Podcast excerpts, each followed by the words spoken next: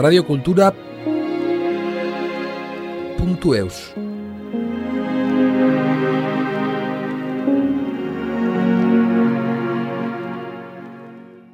Itxasun iragantzen, 2000 eta ogoita biko errobiko festivalaren edizioak kantuaren beharra lema zuen. Eta nola esentzun amaren alabak taldea ojerako lemarekin. Akapela kantatzen duten sei emazte siberotarrek formazio bat da. Eskualaz ez ezik, beste izkuntzetan ere abesten dute, ala nola portugesez, italieraz, para daukan dugu taldeko abesarietako bat den itziriartekin solastatzea. Nola sortu zen taldea eta nola lan egiten dute aipatzeaz gain, kasik oargabean ikasi dutela kantatzen, aitortzen digu hitzek lehen parte honetan.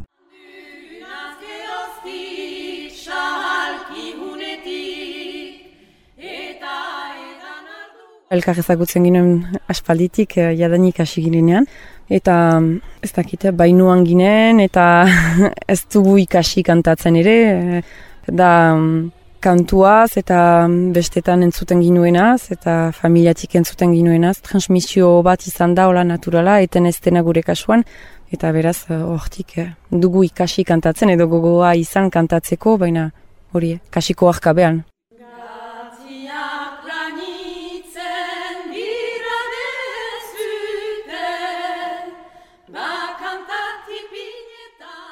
Ihitziri hart dut izena. Amaren alabak taldeko sei kantarietako bat naiz. Talde hortan sei neska gira, sei emazte orain. Badira, odon, Lucia Gergarai, Maika etxeko par, Arantxa Kamio etxeko par, Grasi bedatxagar, Maider bedatxagar, eta beraz ni Siberota naiz sortzez, eta orain bat urte batzu irunian bizi naizela.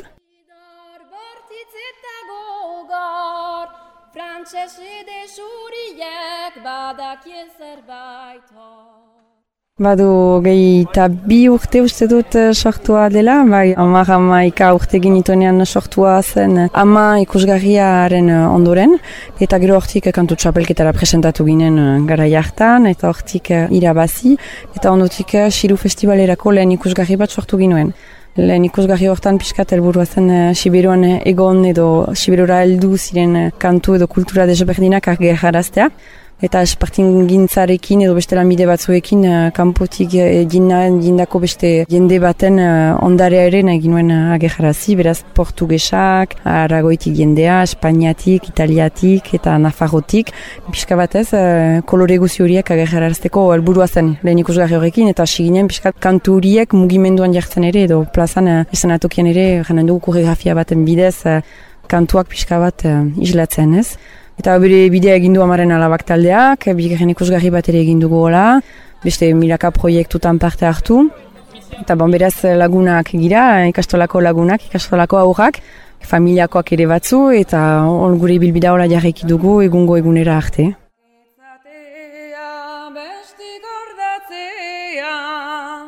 Zaragoiak bustin garaituz Gure ikusgarriak eh, normalean ba, lehenik bada kantua eta kantuak hitzak eta melodiak. Hautatzen ditugu gustoko ditugun hitzak hain hitzetan. Eta hasten gira lantzen gure artean, ordin, eh, banatzen bertsoak edo polifoniak eh, dituen tresnak baliatzen, pixka bat hitzak edo historiak, kontestuak pixka bat argira jartzeko. Eta gero gehienetan kantua egin batean landua dugularik, hasten gira hori eszenan jartzen eta gogoen arabera, edo botzan uruntzera man nahi dugun, edo nor kantatzen ari den, ba, agian hau geldianago egon, besteak mugimenduan. Ba, joko bat da, eh? denen arteko joko bat, proposamenak, sormena elgarreakin egiten dugu. Eta gure bilbidean egia da, esena gainean hasi ginenean, edo hori koreografia modu batean, edo ez hartzen hasi ginenean, Nikol Lugajorekin hasi ginen. Eta gero, uh, Angelik Ufulianen laguntza eri izan ginuen garai batean. Eta hola, pertsona desberdinak gurutzatu ditugu zagutu ditugu bidean zehar, eta uste du denetarik pixka bat zerbait hartu dugula, bildu dugula, eta gure maneran berriz plazan jarri. Baina hori, denen artean, eta beti ongi tortzen zaigu ere, kanpoko begirada bat edo iritzi bat, eh, gure kusgarriak edo gure gogoak pixka bat gidatzeko.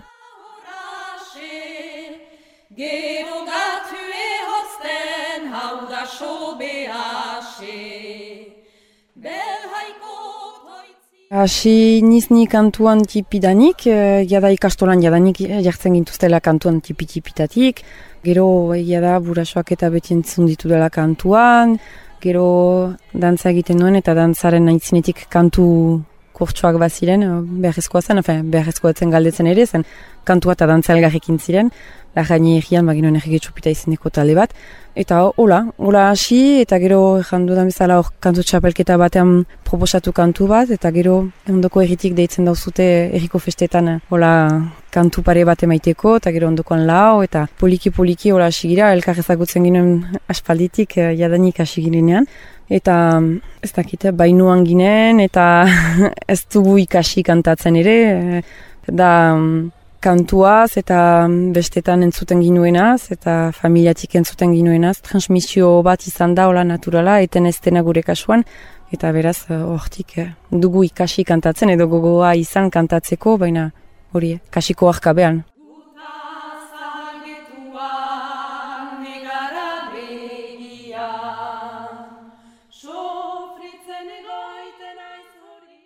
Gure kantatzeko manera kapela da, izaten alda hori pixka biluzik sentitzearena edo, baina egia da, azkenean hori dela gure betiko tresna eta horrek egiten du jantziak sentitzen girela, ez? Gure ohitura da beti alakoa izan da, guri lanjerean edo arriskuan gehiago sentitzen gira, justuki musika gehitzen zaikunean edo egitmo bat gehitzen zaikunean, ze azkenean sei bagira ere oso libreak gira interpretazionian, egitmoetan, isiluneetan eta biziki libreak gira, aldiz musika sartzen zaigunen orduan zaizkigu, sartzen arazoak, ritmika batekin segitu beharrean, edo tonalitate bat errespetatu beharrean, edo olakotan gira gehiago nik uste biluzikago sentitzen edo gehiago lan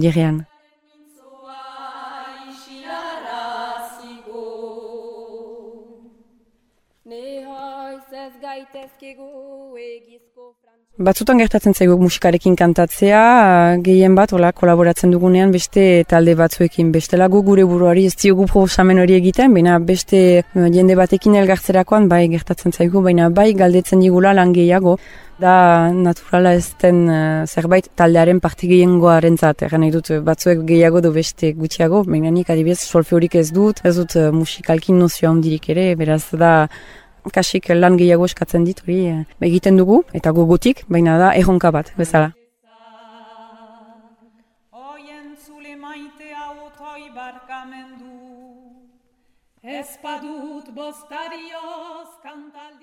Gure errepikak egiten ditugu gure denbora libreetan, eta beraz da edo egun bukaeretan, edo asteburuetan, gero santza badugu, ze beraz lagun talde bat gira, kantu talde bat izan gabe, beraz hainitzetan uh, saioak dira elgarrekin egoiteko manera bat, elgarren berri hartzeko eta geratzeko, eta beti, bon, gienetan amaren alabak eta atxaskaria edo afaria beti elgarrekin doaz. Dena da bat, ongi pasatzen dugu batzutan ere elgartzen gira zen saiatzeko eta ongi pasatzeko, eta agian kantu batekin bukatzen da, baina maite dugulako elgarrekin egoitea.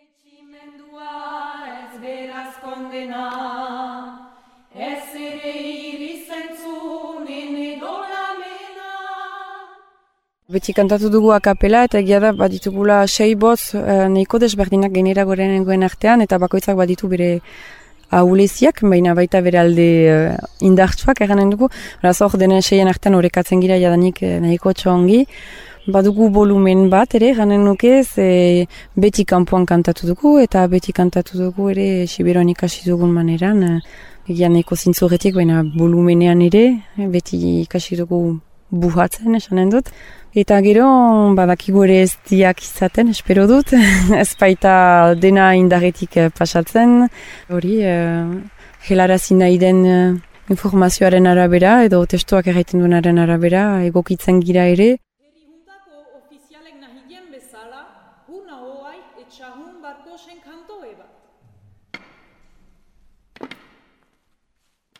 Badakigu gure unison delakoa doseiak botz bakarrean batean ari girenean ere badugula gure indaja. Eta gero badugu ere botz desberdinetan kantatzeko gaitasuna baino gehiago gogoa, janen nuke, eta beraz gustatzen zaizkigu jolas horiek egitea.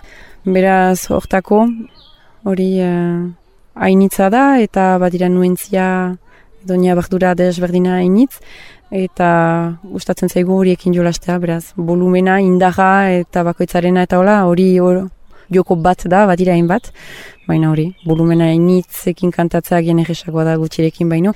Eta horrek ekartzen du ere, azkenean ez daki gula biziki ongi ere mikrofonoarekin kantatzen, ze niabardura horiek guk ekartzen ditugu, beraz mikrofono batek berdintzen gaitu denak modu berdinan, eta guk landutakoa azkenean kentzen du, kakazten du, eganen dugu.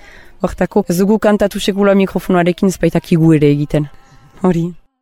Zauna pizek itxortatzen karitate egin dizen, bere kaldiz pakatu gabe hitz bat ez Bada hor, aspalditik eh, berri nuen hori, hautatu nahi ginuen uh, janskera bat, ez, plaza gainean izateko ere, eta holako uniformitate do talde baten sentsazioa izateko ere, hori, ez dakit, ematen dauz, beste indar bat plaza gainean zirelarik, beti jantzigira beltzez, iduritzen zaigulako oso estilo polita dela ezena gainean, eta initzek baliatzen dute ere zerbait edarako seguraski. Eta gero hori, bat gu neguko neguan baliatzen ditugu hori kolanta batzu marikin, koloreztakoak eta dog martins koloreztakoekin, Eta uh, udan hori pasatzen gira udako modara eta baitugu koloreztako espartinak hori ba, pixkat beltza eta kolorearen arteko joko hori, baina uste dut baitut ere joko hori hainitz uh, gure kantuetan edo gure kantatzeko maneran ere ikusten den zerbait baita. Ba horren ez gira horren gazteak, baina kantatzen ditugun uh, kantuz zahar horiei uh, begira, kontraste handi bat gira ere gu, baina oso gureak dira biak, ez gude zaharrik eta modernorik egiten, baizik eta kantu horiek gureak dira, eta giren bezala gira gaur ere, beraz kantu horiek azkenean moldatzen ditugu giren hortatik, Baina hori ez, bi estremoren arteko elkarketa bat, eta hori, uste dut eh, jantziak ere hortik joaten direla, eta ikusi izan ginuen ere kantari bat garaian, hola jantzen zena, biziki maite ginuen juroto hid, eta hortik hartu ginuen. Eta espartinak ezartzen ditugu, eta mauleko merkatua bizarazen nahi dugu. Kuntiak ere glatzen, Zuntzurin kontrola eta pantzoian hipotekatzen. Radio Kultura.